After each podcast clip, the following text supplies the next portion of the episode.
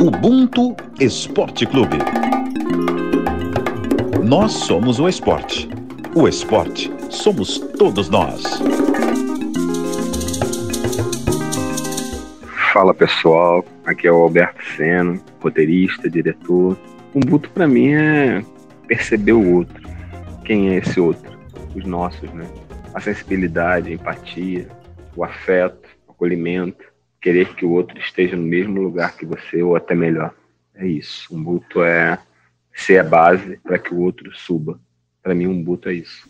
Fala galera, o episódio 42 do Ubuntu Esporte Clube está no ar. A definição de Ubuntu dessa semana é do Alberto Senna, que é ator, diretor, roteirista e idealizador do Cine Tamoio, festival de cinema anual de São Gonçalo, no Rio de Janeiro.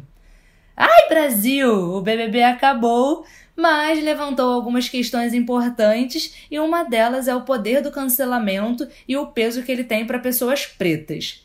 Eu sou Rafael Serafim, editora de mídias audiovisuais da Globo, e eu sei que é redundante dizer isso, mas eu estou muito bem acompanhada, começando com a minha irmã, parceira e presida Michele Gama, produtora do esporte da Globo. E aí, Michele, tudo bem?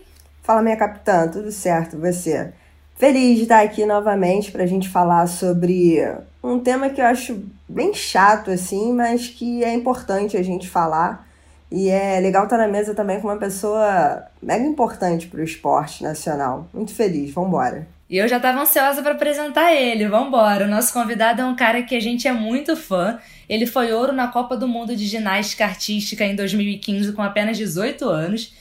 Foi seis vezes campeão brasileiro e três vezes campeão no Sul-Americano. Portanto, tapete vermelho estendido para o ginasta Ângelo Assunção. Bem-vindo, meu irmão. Obrigado, obrigado, gente. Muito feliz de estar aqui com vocês, poder falar né, de, de coisas super importantes dentro da nossa sociedade, mas que também para a gente tem um peso muito grande, né? Doloroso, mas é necessário. Obrigado mais uma vez por estar aqui. E como vocês já sabem do assunto, né, a gente precisa falar, não é o que a gente mais gosta de falar, mas a gente também precisa tratar, que é o cancelamento.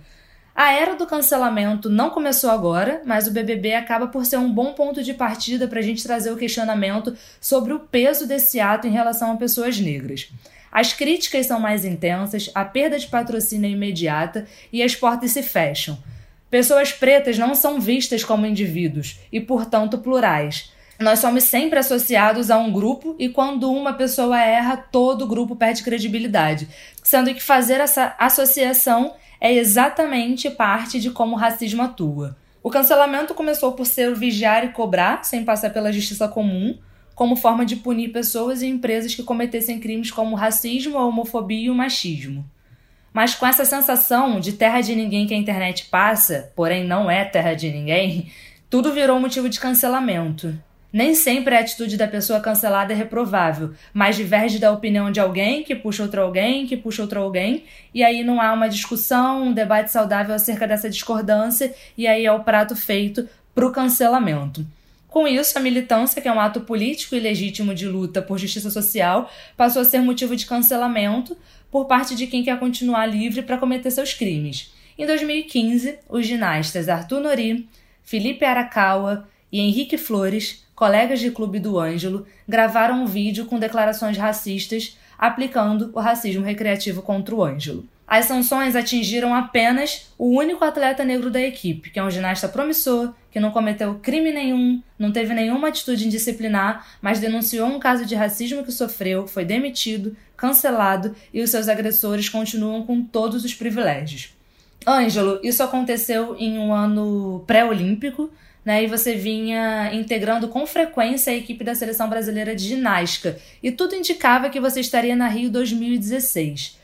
Você acha que o episódio com o Clube Pinheiros foi de alguma forma responsável por sua ausência nos jogos? Então, eu acredito que sim. Né? Não tem como a gente pensar de, de forma diferente, porque eu, vinha de, um, de um, uma crescente dentro da ginástica, né? conquistando o título, independente, é, o, mundo da ginástica fala que a gente não é da seleção quando a gente não entra na seleção adulta. Mas desde criança eu componho a seleção, sempre competi internacionalmente, representando o Brasil. Então, assim, é uma crescente muito grande. Eu fiz, o, antes dos 18 anos, eu entrei para a seleção adulta, já competindo algumas competições internacionais. Então, eu machuquei, lesionei, recuperei. Em 2015, eu tive um título muito expressivo, onde o mundo, né, o Brasil, teve o privilégio, vamos dizer assim, pôde conhecer o Ângelo, né, essa história do Ângelo. E aquilo, é, eu não sei qual foi o motivo, isso também, para mim, não quero nem, nem importa, mas foi um estupim para chegar em algum momento onde a gente estava fazendo uma avaliação em Portugal, para eles terem aquelas falas né, que, que, que todo mundo já sabe, e que para a gente não tem como reverberar de outra maneira, machuca a gente. Mesmo quando a gente tem uma família unida, que a gente se prepara emocionalmente para estar dentro dessas estruturas, a gente não tem tudo, todas as palavras, nem todo como dizer tudo isso, né? Então aquilo para mim foi um gatilho muito ruim, onde que sim, minha performance caiu, eu tive um, um, dois anos assim de depressão, né? Mas nesse intermédio eu tive que lidar com a questão racial é, publicamente, né? Então isso também foi muito, eu, eu senti muito invadido também por dar uma resposta, dar tem que dar também resultado, né? Porque também há uma cobrança, né? Se, como se quer chegar na Olimpíada sem resultado? Então eu, eu fui um peso muito grande, onde que eu não consegui, né? Focar numa coisa só. O racismo ele, ele tira o, o, nosso o nosso foco, tira a nossa vontade de fazer as coisas que a gente ama. Eu, nesse tempo eu, eu, perdi a vontade de fazer o que eu amo. Isso é uma, foi, foi algo muito estranho. Eu não tinha vontade de treinar, não tinha vontade de competir, não tinha vontade de frequentar aquele ambiente, porque você enfrentar a pessoa que, que teve o ato racista com você todos os dias, isso é de extrema é, desumanidade. Né? A pessoa não é punida, a pessoa ou é muito branda. Claro que não sou eu que tenho que decidir a punição, mas a gente sabe quando a pessoa comete o racismo, é sempre assim, é um afastamento, é alguma coisinha muito branda comparado a uma pessoa que se posiciona, né, questão racial. Eu, eu anos depois eu fui me posicionar porque essas coisas continuam acontecendo e a gente sabe que o cancelamento, né, é essa, essa porta que se fecha, esse diálogo que não existe, aconteceu muito grande comigo. Então, olhando isso, não tem como não, é, não achar que o racismo fez muita diferença dentro da minha vida para conseguir chegar na Olimpíada do Rio 2016. Eu acho que foi algo crucial. Se fosse bem resolvido, se tivesse né, algo muito mais impactante para que aquela situação realmente é, reverberasse de maneira diferente, talvez eu estaria, não sei. Porque talento não falta, competência não faltou, então, assim, são muitas coisas que a gente tem que pensar como funciona nessa estrutura e também institucional. E tem aquela questão de, ah, mas se você não fala, você é omisso. Se você fala, você é reativo, você é militante. Então, assim, pegando desde o caso que a Rafa lembrou de 2015, que o teve aqueles vídeos. O Ângelo ainda era bem novo, né, Ângelo? Assim, ainda teve toda aquela questão de o vídeo daquele racismo recreativo com aquela brincadeira que não tinha nada de brincadeira e depois do Arthur Nori e outros colegas e depois o, um outro vídeo de todos pedindo desculpa e você vendo o constrangimento do Ângelo no vídeo tendo que aceitar aquelas desculpas. E você parar para pensar isso que um atleta é, como a Rafa falou num ano é, pré-olímpico ainda tem que se preocupar com isso óbvio que vai bater no psicológico, assim. Então é tudo que a gente já fala há muito tempo, que a gente bate na tecla de que atletas negros têm que se preocupar não somente em estarem bem fisicamente, mas se preocuparem em estarem vivos, em conviver com o racismo diariamente, o que o Ângelo fez anos depois, assim, já mais maduro, denunciando e sofrendo até hoje o tal do cancelamento que a gente fala, que na verdade é só um termo usado para coisas que a gente já conhece há muito tempo, que é o linchamento, é o ódio, é a humilhação, e que não está restrito, infelizmente, só na internet, mas que está aí no dia a dia e que pessoas pretas, como é, a gente sabe, vivem por muito mais tempo com isso. Além do Ângelo, a gente tem outros nomes aí que a gente vai falar, mas eu sempre lembro, em especial, do Barbosa, porque até hoje cara morreu e até hoje ele é lembrado por um erro, ele foi cancelado e para sempre, né? Tal do cancelamento eterno que a gente fala. É, eu, eu, eu, eu, vejo isso que assim a gente não tem margem para erro, né? Para erro, para é para eu acho vamos dizer assim, vamos a sociedade olha como um erro, né? Eu acho que pode ser uma gafe, alguma coisa, uma palavra maldita, ou a gente não não, não entender, né? Porque nem, nem todo momento a gente tem todo esse letramento para tudo que está acontecendo, né? Então é, é bem isso, o cancelamento para a gente é muito alto. E eu mais uma vez, eu não fiz nada. Eu, eu, na verdade, eu recebi e eu tentei conversar várias vezes, né, dentro, antes de, de, de querer externar isso para a direção né, do clube. Isso eu estou falando em 2019. Então, assim, eu tentei ao máximo, né, para que isso não, não, não, não saísse daquilo, que, que, eu, que eu conseguisse continuar trabalhando, que eu continuasse dando resultado. É muito fácil falar que é mimimi e vitimismo quando é apenas só o Ângelo que está sentindo isso dentro daquela estrutura onde tem várias outras pessoas brancas e o Ângelo, às vezes, por muitas vezes foi o único, não somente dentro do Pinheiros, mas também dentro de seleção. Então, assim, mimimi e vitimismo não, a gente está diminuindo a dor, né, uma dor histórica, uma dor que realmente dói na gente, que a gente sabe é, como isso machucou os nossos e como isso machuca né, o nosso, o nosso dia a dia para diminuir nessa dor. E isso, é, é para mim, é, é, é, bem isso, né? Pega, pega uma opinião aqui única e coloca como a central e a sua não vale nada. E não tem diálogo. Quem manda aqui sou eu. Parece que é um pouco assim, né? Um pouco muito autoritário as situações.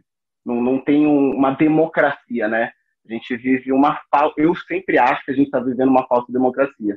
Porque chega um momento que o diálogo ele acaba o poder ele manda, né? Infelizmente. É, e você falou sobre o, mimimi o vitimismo, e tem uma frase que anda circulando na rede social que é que mimimi e vitimismo é a dor que não dói em você. E para mim ela é perfeita, porque é exatamente isso. Quando você aponta o dedo para o outro dizendo que você está se vitimizando ou que isso tudo é mimimi, que não pode mais se falar nada, é porque já pôde por décadas e décadas falar muita coisa e isso matou muita gente.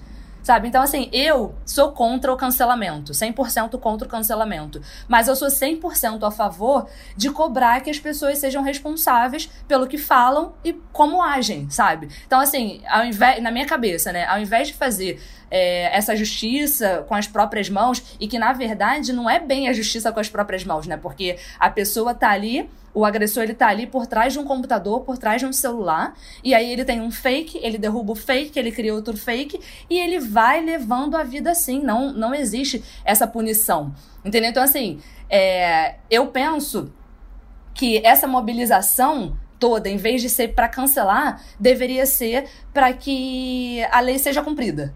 Então, se você cometeu um crime, né, um crime de machismo, homofobia, racismo, a mobilização precisa para que por lei, essa pessoa seja punida. Assim, eu, eu penso assim, né? Porque eu acho que o cancelamento, ele não ensina nada para ninguém. Eu sou sempre a favor da educação como forma de transformação e o cancelamento não ensina. Força pedidos de desculpa muito superficiais, né? Meio que para resolver o problema ali naquela hora, sem que a pessoa de fato tenha mudado. É, na maioria das vezes ele é perigoso, ele é excessivo, é agressivo. É, algumas pessoas meio que acham que podem falar qualquer coisa por conta da liberdade de expressão, só que a liberdade de expressão não é absoluta. Você não tem a liberdade de expressão a fim de cometer outros crimes. Né? Então a liberdade de expressão ela para quando você está ferindo é, a liberdade do outro, né? Quando está ferindo o outro. E aí tem uma frase do Silvio Almeida, que é o único objetivo da cultura do cancelamento é negar a existência do outro. E o cancelamento, ele é o triunfo da irresponsabilidade. Eu acho que é perfeito, assim, né? Porque eu penso que é quase um desserviço. A gente teve uma contribuição do Ricardo Silvestre, que é publicitário e CEO da Black Influence, que é a agência de comunicação de influenciadores negros. E aí ele trouxe uma sonorinha aí pra gente para falar sobre esse peso, né? Sobre tudo que a gente está trazendo aqui no programa hoje. Quando falamos da escolha racional de quem vai ser cancelado, de quem será cancelado, quase que obrigatoriamente nós esbarramos na questão do racismo estrutural que faz parte da sociedade como ela é. é. E muito tem sido discutido sobre o espaço de retratação que muitas vezes, ou quase nunca, é dada para pessoas pretas e imediatamente negada. Né? Então a gente parte do ponto de que pessoas pretas não podem errar porque elas não têm essa oportunidade de remissão, né? elas não podem tentar novamente. É, é como se o corpo preto tivesse menos chances ao erro, uma vez que a retratação já é uma possibilidade remota, né, uma possibilidade que quase não existe. A cultura do cancelamento em si ela já vem sendo debatida e questionada, e é preciso sim repensar a forma como o julgamento da internet, principalmente de forma é, arbitrária, decide quem deve e quem não deve permanecer com a sua imagem e a vida pública mantida. Então, o cancelamento, além de tudo, ele é completamente seletivo. A Michelle trouxe o caso do Barbosa, que cometeu um erro, e aí a gente tem o outro lado, que é do Ângelo, que está aqui com a gente, que não cometeu um erro, mas se posicionou e foi, foi vítima de um caso de racismo, e depois começou a se posicionar contra isso. E aí a gente acaba lembrando no esporte, né, de algumas pessoas que sofreram por esse motivo. A Soraya André, do judô, também foi boicotada e foi eliminada por conta de posicionamento o Colin Kaepernick, né, da NFL, que lá em 2016 ele começou a ajoelhar durante o hino é, nacional, muito já motivado pela brutalidade policial que acontecia contra os negros nos Estados Unidos. Em 2017, é, o Niners encerra o contrato com ele, não renova, e desde então, Kaepernick nunca mais conseguiu encontrar um clube e não joga, ele foi cancelado assim, porque, enfim, a NFL é uma liga extremamente conservadora. E aí foi mais fácil cancelar o cara que se posicionava, que para eles era tido como um problema. Porque acho que é muito do que o Ângelo falou, né? Você ainda precisa ficar pensando no teu rendimento, sendo que o seu psicológico está extremamente abalado. Na Olimpíada de 68, o Tommy Smith e o, e o John Carlos ergueram o punho, foram banidos para sempre dos Jogos pelo Comitê Olímpico Internacional. E aí, nessa questão do psicológico, do ponto de vista psicológico, Ângelo, é, a pessoa cancelada ela sofre abandono, perseguição, ameaça, desprezo, e são fatores extremamente nocivos à saúde mental. E historicamente, na pele, a gente já sente que os negros já. A gente, né? Nós, pessoas negras, a gente já tem a saúde mental debilitada e a gente ocupa um lugar de vulnerabilidade, sendo que os brancos têm acesso à terapia e a gente não.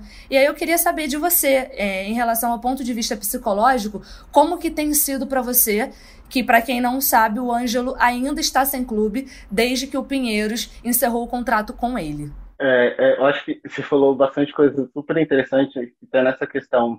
A gente, as pessoas sabem que o racismo existe, mas o primeiro momento que a gente externa isso a gente é silenciado, é negado essa, essa questão. Né? Então, assim, há o mesmo comprometimento com a questão racial, há, há um, um, comprometimento, acho que seletivo das questões raciais. Né? A gente viu o que aconteceu né, o, no George Floyd nos Estados Unidos, muita gente no mundo inteiro se mobilizou, inclusive os nossos brasileiros, né, colocando tela preta no dia 2 de julho, se eu não me engano, é, a data, né, não, não lembro se era essa, é, vidas negras importam, e quando acontece com os nossos aqui, o que estamos fazendo? Né? O, cadê aquele todo empenho né, das pessoas, das instituições, para que isso mude? Né? Porque a cada 23 minutos o George Floyd morre no nosso país. E o que, que estamos fazendo com isso? O que estamos fazendo com a vida do Ângelo? O que estamos fazendo com a vida de Agatha? De, de várias pessoas, de atletas, né? outros grandes atletas, que também antes de mim vieram e não tiveram essa oportunidade de poder continuar seguindo no esporte. Porque eu olho isso, as mensagens que eu recebi, até de outros atletas que também fizeram parte da estrutura da ginástica, né, que também foi do Pinheiros, enfim, contaram as coisas que aconteceram com eles, né, tentaram criminalizar, e aonde que deu isso? As pessoas tiveram que ir embora, não tiveram mais oportunidade dentro do esporte. Então, assim, aonde que a gente está tratando a questão racial? O que, que estamos fazendo? Eu, eu, eu, vejo que ainda falta muito, falta comprometimento mesmo do outro lado. Não, não, não é retratação pública que vai salvar o que vai mudar essa história. A gente precisa de trabalhos efetivos. Né? A gente precisa inserir de novo. Porque se a gente quer mudança, o Ângelo estando dentro do esporte novamente, isso é, as pessoas e uma sociedade vai olhar que há esperança. Mas toda vez que a gente é punido e a gente é expulso de um clube e expulso daquela, daquela estrutura, a gente mostra que o racismo continua vencendo. Então, assim, como ter saúde mental para lidar com tantas coisas ao mesmo tempo? Né? Porque a gente, eu não, não é só desempenho que eu tenho que lidar, não é só a família que a gente tem. Moro bem longe do, do, do Pinheiros, né? Vivi muito tempo perto, mas assim, a gente tem um, tem um itinerário muito grande, a gente tem, tem aula, você tem preocupações dentro da sua casa, tem que pagar conta. É muitas preocupações, né? Que você precisa ter ao mesmo tempo, né? Então, quando, quando os seus pais falam assim, você tem que ser três vezes melhor, é por, é por conta dessas situações, né? Não, não tem como. Se for para ter o Ângelo, não adianta ser igual, porque tem um monte lá. Você tem que ser três vezes melhor, você tem que provar muito além. E, e sempre provar, né? Não, não é isso. Todo momento você tem que provar o seu valor ali dentro. Né? A gente não tem. Se você baixa o seu rendimento, eles podem acusar falando que é isso. Entendeu? Então eles vão dar um monte de desculpa. Isso é muito triste. Que aí a gente tem que fazer terapia. Eu passei, né? Eu faço até hoje por essa várias questões dentro da, da nossa da minha vida é que eu tenho dificuldade de lidar também, né?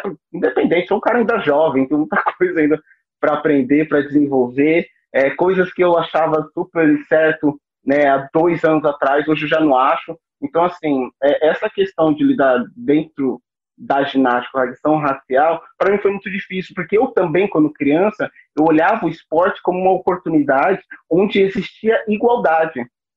E quando eu chego na parte mais alta do esporte, que é, é, é ser adulto, seleção, tudo isso, onde você acha que não vai acontecer, acontece. Né? Então, assim, continua, o, o esporte, ele não é, é, desmitificado, ele não é arrancado da, da sociedade, né? Ele é um reflexo também, onde a gente precisa tratar aquilo também lá dentro e precisa ter oportunidade, a gente precisa ter muito mais é, negros nesses lugares, porque infelizmente, o meu esporte é elitista. Né? Você sabe que em poucos lugares a gente vê pessoas praticando e geralmente são em grandes clubes e com muito poder aquisitivo. Então, assim, cadê a democratização? Cadê o governo né, ajudando, colocando isso dentro das áreas periféricas? Como queremos ver mais negros, ver mais diversidade, se a gente não dá oportunidade? Como mudar isso? Precisa vir de cima. Precisa que, que as pessoas que têm poder mude isso para que, que nós vencemos, porque nós só vamos tornar uma potência mundial se os negros tiverem poder de liderança também. O Ângelo tocou num ponto que acho que até a gente pode pegar um pouco, fazer meio que equiparar um pouco com o que foi o Big Brother, que a gente está trazendo o assunto do cancelamento, que esse ano foi tão falado, acho que muito em função do programa, que é a questão da paridade racial quando você fala que vai colocar o mesmo número de brancos e o mesmo número de negros. Mas na verdade você tem que olhar bem como isso vai funcionar, porque paridade racial nem sempre é, tem a ver com combate ao racismo. Se você coloca numa redação vários estagiários negros, mas a chefia continua toda sendo branca, o que, que você está combatendo aí? Então acho que é, é muito é, o que o Ângelo falou na questão do, do silenciamento também, acho que isso vem um pouco mais forte do que do cancelamento, talvez. Porque quando você fala para um atleta ou para algum funcionário, ah, mas você está falando demais sobre isso, você está falando muito sobre racismo, você está tocando muito. Fica um pouco mais de boa, treina aí, faz seu trabalho, você está silenciando aquela pessoa. E isso vai é, minando é, a pessoa, eu, o Ângelo, a Rafa, que a nossa estrutura mental, como a, como a Rafa comentou, ela já é vulnerável. Então, a ponto que essas mini agressões vão minando ali a, a pessoa, o corpo negro, isso vai se refletindo de uma forma que às vezes a gente não consegue dar conta. Então, acho que é, é muito importante a gente pensar nisso também, de, do que o Ângelo falou, a gente tem que ter uma diversidade, mas uma diversidade é, completa, uma diversidade de cargos, uma diversidade de oportunidades, para que a gente possa tratar de uma forma igual de verdade, né? Porque às vezes, muitas vezes, fica só no discurso que, ah, é, que a gente estava falando um pouco antes de começar ah, a galera diz que quer que a gente fale, eles querem nos ouvir. Mas quando a gente fala, vocês dizem que é mimimi, que a gente está falando demais sobre isso, então, assim, não dá para entender muito bem o, o que querem, na verdade, né? Ou vocês querem me ouvir ou vocês querem me cancelar? É, eu acredito nisso mesmo. Eu eu eu estava conversando né, com, com os amigos e a gente vê que existe poucos técnicos negros, existe poucos dirigentes negros, a gente vê poucos é, coordenadores, diretores dentro dessa estrutura, né? Porque falar que tem diversidade na base da estrutura é, é, é fácil, né? Falar que tem bastante negro dentro da, da, daquela instituição, sempre são da área da limpeza, sempre são funcionários, é, é mais na, na, na, na função de servir, né? Não de direção, né? Não de comando. E enquanto isso não mudar, não tem como a gente achar que, que tá, tá bem, né? Porque a, gente, a, estrutura já mudou, nós estamos mudando, nós queremos mais, sempre queremos, né, isso. Então, assim, como não ter, né, um, um, um diretor dentro dessas instituições negras, né? Então, é, é muito ruim você não ver seus semelhantes também na parte superior, né, dessa cadeia. Então, eu vejo que a gente precisa, essa estrutura precisa mudar, né? Não que a gente né, que tem muitas pessoas capacitadas, pessoas que querem mesmo ocupar esse espaço, mas precisa dessa oportunidade, né? Precisa ter acesso a isso. E eu acho importante falar sobre a questão da oportunidade e da estrutura racista, né? Tanto na instituição quanto na estrutura mesmo da sociedade, porque o Ângelo, ele é um ginasta que chegou aos sete anos no Clube Pinheiros. E o Clube Pinheiros é o clube no Brasil que mais investe em esportes olímpicos. Com 18 anos, o Ângelo foi campeão, foi ouro no Mundial. É o cara que era cria, né? Como a gente fala, era cria do clube, tem uma carreira promissora. Então, assim, até onde também acontece esse equilíbrio ou não, que a gente vê no caso do Ângelo, que é um não equilíbrio, que você joga uma carreira inteira pelo ralo, você pega um atleta que, se você tá com ele dos 7 aos 20 anos, não é possível que você não tenha visto que ele era um, um grande potencial. É muito triste e muito pesado falar isso, mas o clube jogou fora um atleta, um potencial, um cara vencedor que estava no clube desde a infância. É, e eu acho que esse é o peso que a gente tem que falar pra galera que tá ouvindo a gente. Sabe? É isso que a gente tem que propagar. Porque não é só oportunidade. A Michelle falou isso dos estagiários e tal. Quando acabar o contrato dos estagiários, eles vão ser trabalhados nas empresas até conseguirem alcançar cargos de chefia? Eles vão ser cria da casa e vão evoluir dentro dessa empresa? Ou é uma mão de obra que você vai trabalhando, vai conseguindo lucros com ela e depois você descarta? Então, assim Cara, isso mexe comigo de uma maneira porque é sempre ah, a oportunidade, a oportunidade. A gente tem uma oportunidade. Quando a oportunidade aparece e a gente vai embora, a culpa é sempre nossa. A culpa vai ser sempre ou do Ângelo, ah, ele deve ter feito alguma coisa, ah, o estagiário não deve ter sido tão bom. E a gente sabe que na raiz não é isso, né, que acontece. E foi o que o Ângelo falou também, né, o Rafa, que a gente não, não pode errar a gente tem que ser sempre, sempre assertivo, assim.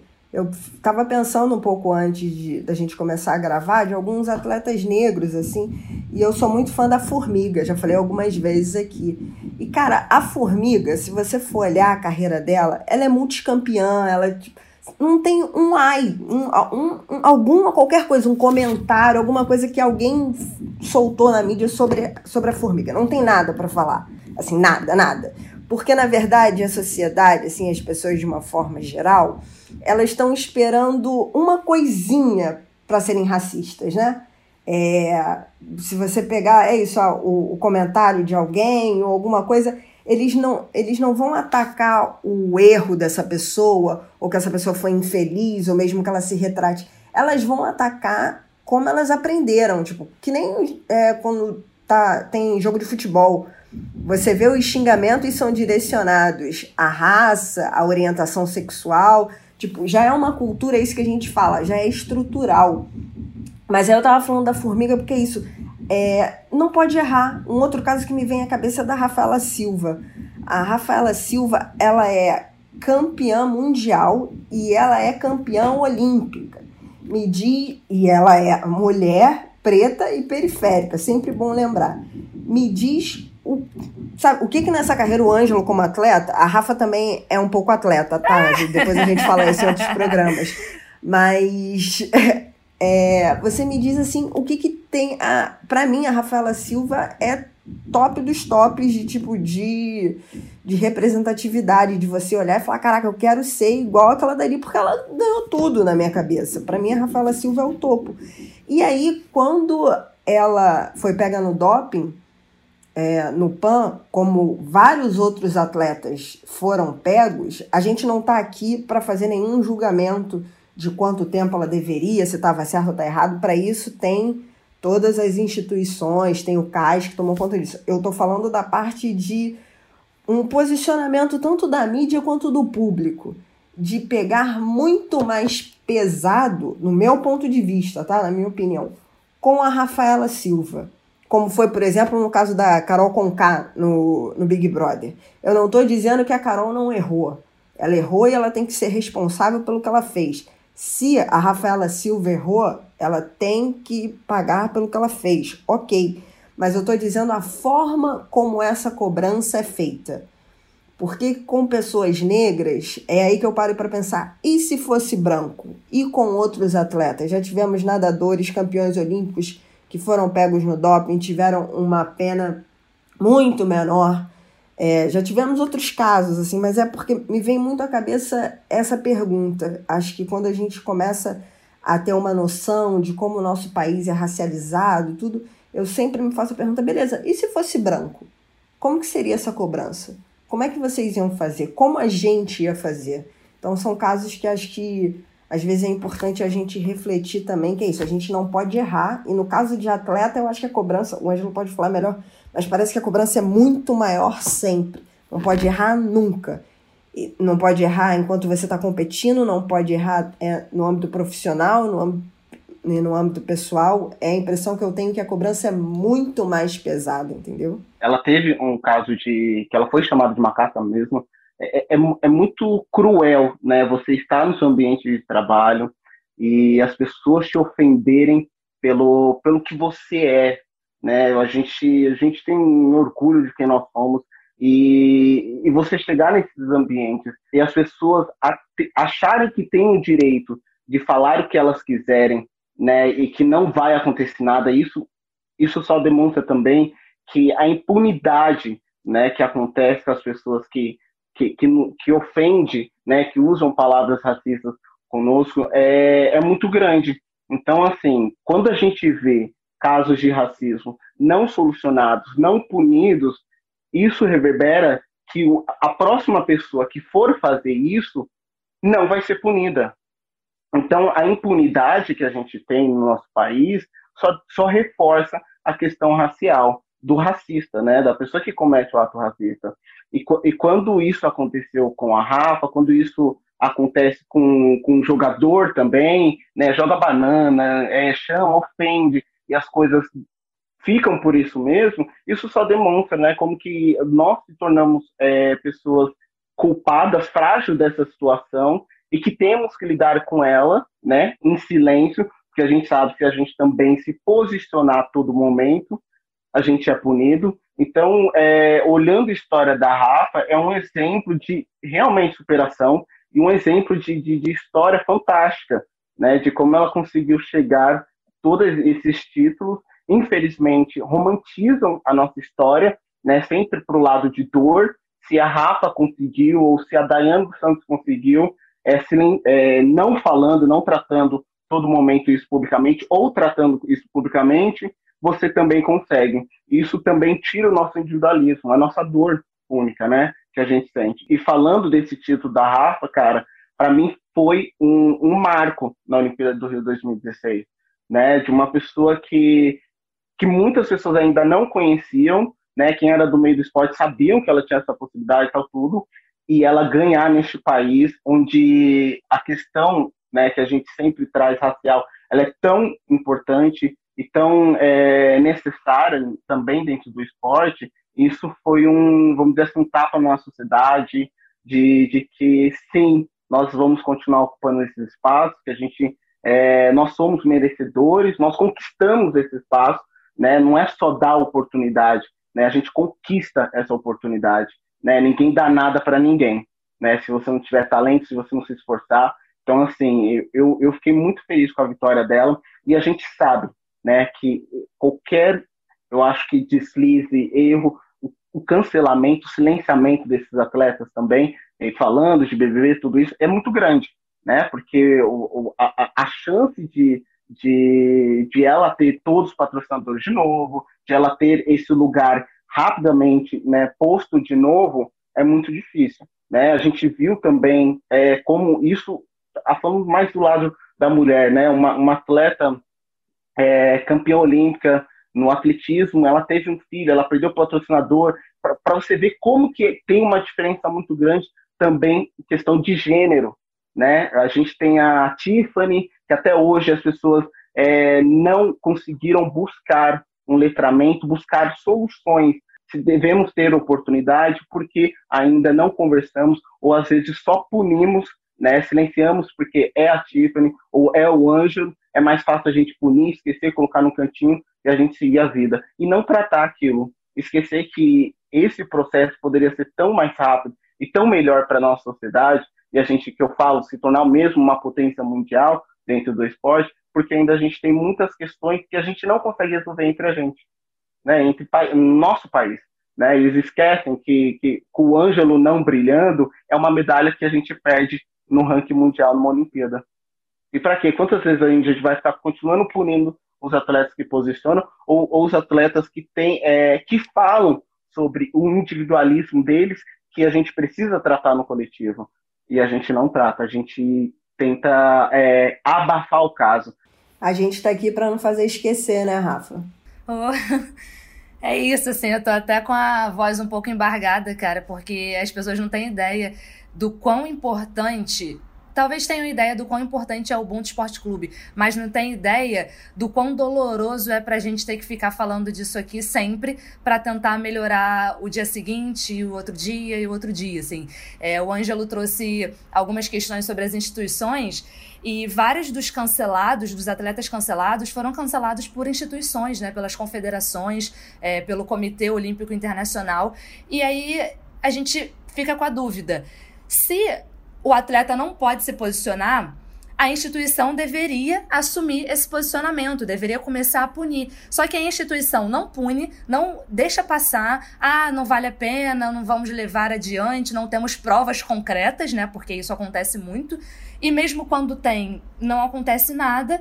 E aí você fica de mãos atadas. Você não pode se posicionar, você é silenciado de, de todas, todas, todas as maneiras. No caso dos participantes do BBB, que foi o nosso ponto de partida, a punição está sendo desproporcional se comparado a outros participantes brancos, principalmente em relação às mulheres. O tratamento é muito diferente no que se refere a pessoas brancas ou até mesmo homens negros. Até porque as mulheres pretas né, são a base da pirâmide, então toda essa mazela racista sempre cai com mais força sobre nós mulheres. O direito ao erro é dado apenas para um grupo, e aí a gente aqui garante que não é o grupo dos pretos. As três pessoas com maior índice de rejeição, somando as 21 edições, são pretas. Lembrando que pretos foram a minoria presente no reality né, ao longo desse tempo todo. Então eu te pergunto: realmente essas pessoas foram as piores participantes que já estiveram confinadas nessa casa? E aí o Tom Mendes, diretor administrativo do Instituto Identidades do Brasil, o IDBR, mandou uma contribuição sobre esse assunto. A gente vive numa estrutura que é extremamente racista, estruturalmente e estruturante também, e isso afeta diretamente todas as nossas relações. O, o grande caso né, que a gente tem visto em 2021 é com relação ao próprio BBB, né? Acho que foi uma das principais polêmicas que levantaram essa pauta de cancelamento. E fica muito claro, muito claro, que por conta da cor da pele das pessoas, o cancelamento ele é muito maior, né? A gente sempre diz que não tem. Não importa quanto você tem no bolso, né? Mas se você for negro, você vai continuar sendo negro. Então você vai continuar sofrendo as mazelas e as coisas que decorrem do próprio racismo de tantos séculos que a gente já passou e passa ainda hoje, né? Então, trazendo para o BBB, nós tivemos vários outros participantes que não eram negros, que não estão nem no ranking de pessoas mais canceladas do uhum. programa teve um participante que ele foi acusado, ele foi condenado a 12 anos de prisão por conta de pedofilia. E sem contar que no próprio BBB do ano passado, em 2020, teve uma sequência de homens tidos como macho escroto e coisas do tipo, né? Que as pessoas nem lembram do nome. Qual é o limite do cancelamento? Vai cancelar a pessoa para sempre? Ela tá fadada ali a, a definhar até a morte, né? Nesse cancelamento infinito. E a gente sabe que, historicamente, pessoas brancas, e aí, independente de, de, de qual seja a frente ou erro cometido, elas têm o um perdão do grupo. A gente sabe, por conta de um cenário político hoje, o que as pessoas pensam. Então, elas só precisavam de um, de um motivo, né? E quando você encontra esse motivo, você cai em cima.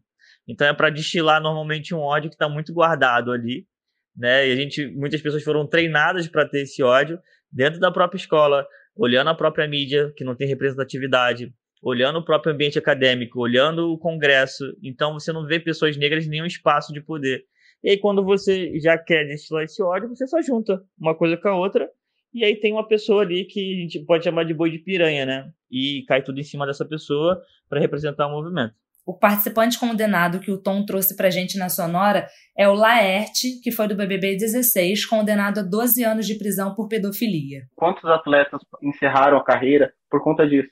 Que não aguenta, gente. É, é, é um, é um para você viver no alto rendimento, você precisa ter uma saúde mental de ferro, mais que física.